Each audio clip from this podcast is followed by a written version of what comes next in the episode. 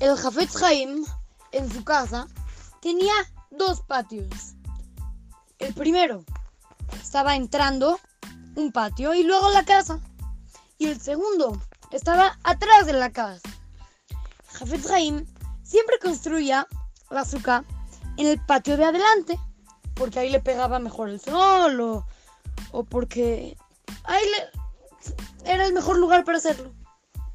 Un año llegó su esposa y le dijo a la Jafet Haim, Ram, porfa, la verdad, yo sé que ya construiste el azúcar aquí en el patio de adelante, pero yo siento que está mejor el patio de atrás. El Jafet Haim se quedó callado, empezó a destruir toda la azúcar que había construido y la construyó en el patio de atrás.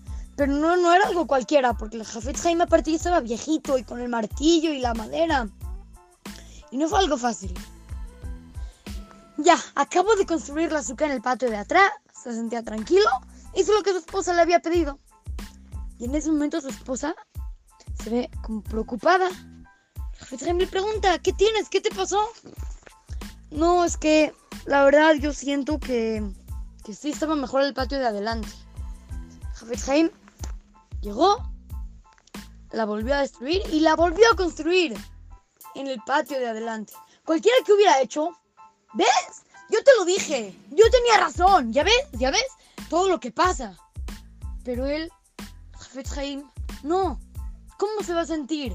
¿Qué es lo que va a pensar cuando yo empiece a gritar? Se va a sentir mal. ¿Sabes qué? La destruyo y la construyo allá. Eso hay que aprender nosotros.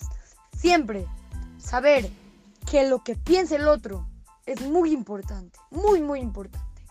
Así es que, lo saluda su querido amigo Simón Romano para Try to Go Kids. Talmud Torah, Monte Sinai.